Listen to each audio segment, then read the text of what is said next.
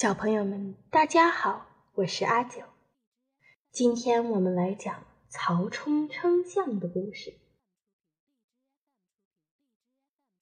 古时候，吴国的孙权送给曹操一只大象，曹操十分高兴，问他的下属：“谁有办法将这只大象的体重称出来？”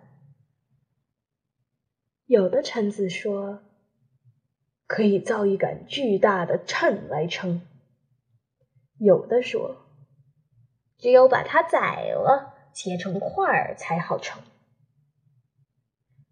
大臣们七嘴八舌，出了一堆主意，可是曹操一个都不满意。这时，曹操的小儿子曹冲走出来说：“可以把象牵到船上。”把船推进水里，等船身稳定了，在船舷上起水面的地方做一个记号，再把象牵到岸上来，往船上装石头，使船身慢慢往下沉，到居前标记的位置，称出这些石头的总重量，得出的数就是大象的体重。这么一来，问题不就解决了吗？小朋友们，你们知道吗？曹冲称象所用到的原理就是著名的阿基米德定律。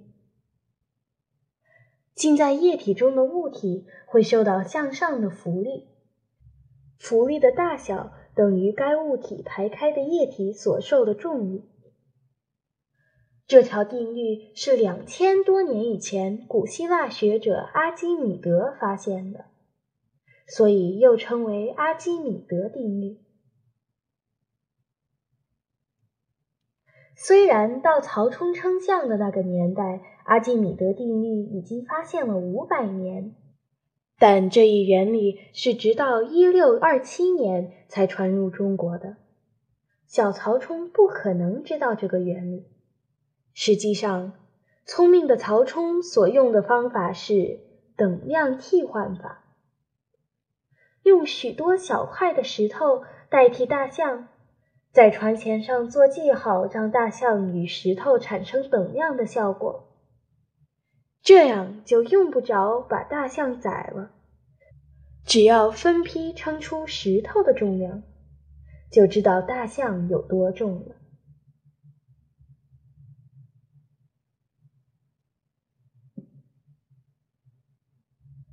Cao Chong weighs an elephant.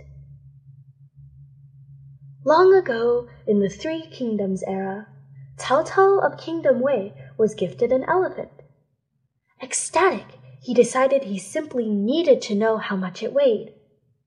But how to weigh such a large creature?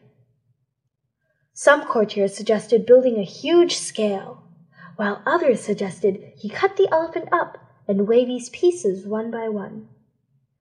None of these answers satisfied Cao Cao. Just then, his young son Cao Chong emerged from inside the room. Why don't you do it like this? he began. Lead the elephant onto a boat, then push the boat into the water.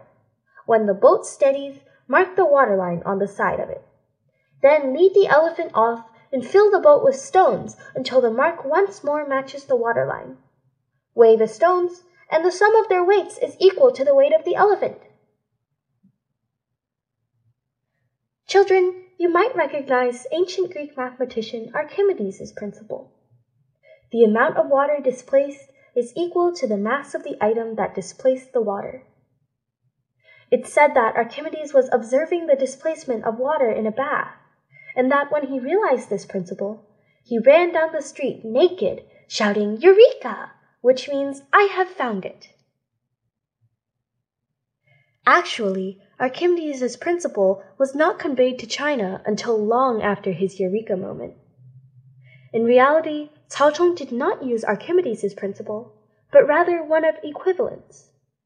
Because both the elephant and the stones caused the boat to sink to the same level, which was marked on the side of the boat, they must be the same weight. By splitting the elephant's weight into manageable pieces, Cao Chong provided an elegant solution to a seemingly impossible problem.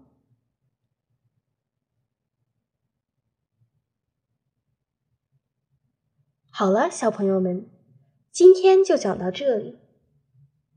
曹冲这个化大为小的办法是不是很聪明啊？好，下周见。